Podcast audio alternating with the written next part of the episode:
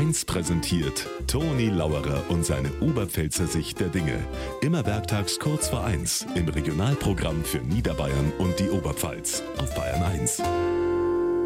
Das Thema bei uns war gestern ausnahmsweise einmal nicht weder eine Politik, nein, die Bonuszahlungen an die Vorstände der Deutschen Bahn. Also ich kenne niemand, der die positiv beurteilt. Am besten hat's einer ausgedruckt im Stehkaffee von der Bäckerei.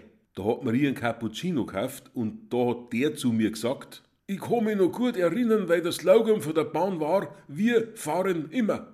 Das stimmt schon lange nicht mehr, aber sie haben bloß ein Wort ändern müssen. Wir zahlen immer.